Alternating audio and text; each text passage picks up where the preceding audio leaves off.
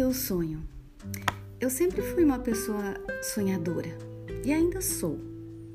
Sonhos, eles são feitos para serem sonhados e realizados no tempo certo. Eu vou contar para vocês um pouquinho da minha história. Ela começa lá na minha juventude, ou melhor, na minha adolescência. Quando eu tinha 15 anos de idade, eu recebi um presente. E esse presente era um jogo de toalhas para o meu enxoval. Sabe o que eu fiz? Eu chorei. Por quê?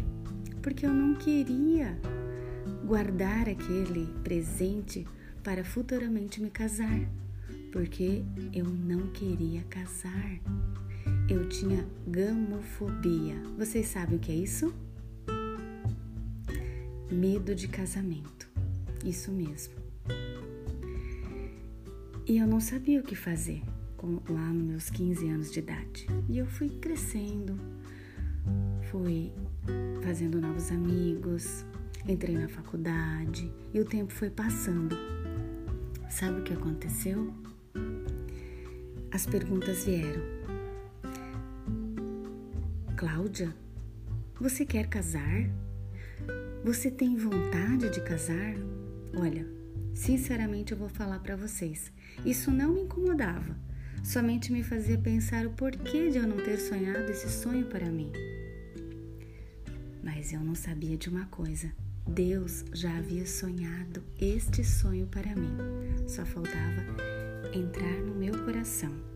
Mas para que isso pudesse acontecer, eu tive que fazer uma limpa no meu coraçãozinho.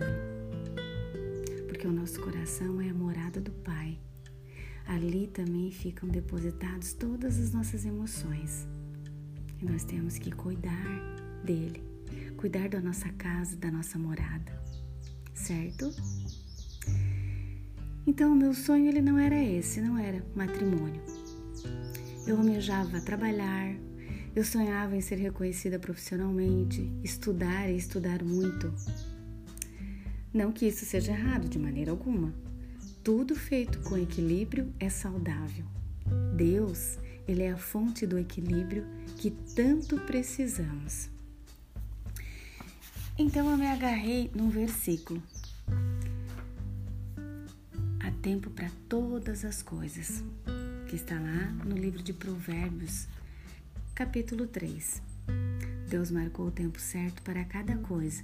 Nesse tempo que estamos vivendo agora, com certeza muitos de vocês já ouviram falar. Mas eu tomei posse dessa verdade. Realmente ela entrou dentro de mim.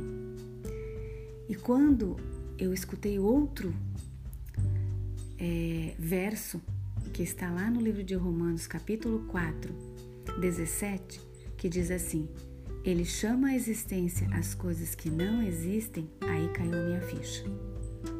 Realmente, eu pensei: se Deus faz isso por nós, por que, que eu não vou crer? Eu criei. E se for necessário, Deus vai criar algo, alguma situação ou alguém especial para você. Ele já criou, não abra mão de sua preferência e gosto.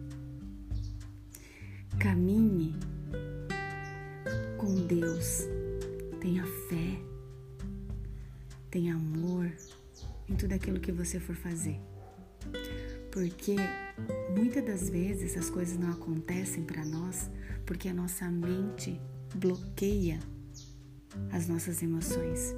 E quando nós aprendemos que não há mentes impenetráveis, apenas chaves erradas, Deus consegue plantar em nosso coração a vontade de sonhar. E nós ficamos aliados ao sonho que Ele tem para cada um de nós. Não é verdade?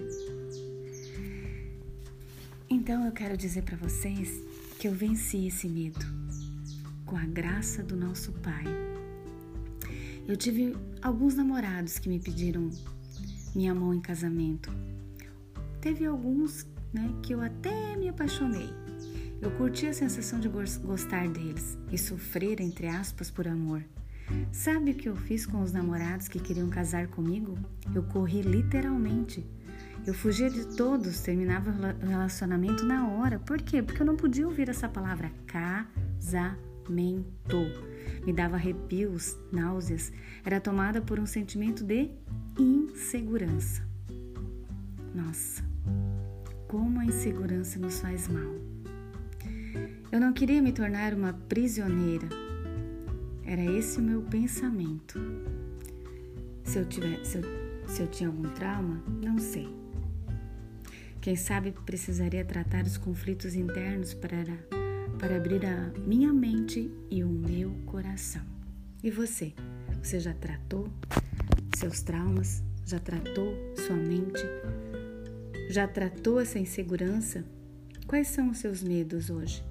Que tal trocar essas, essas perguntas para qual é o meu sonho e trabalhar em cima disso? Foque tuas emoções, as tuas energias nos teus sonhos, que com certeza no tempo certo Deus vai te abençoar. Um beijo no teu coração. Fica com Deus. Deus abençoe poderosamente a sua vida.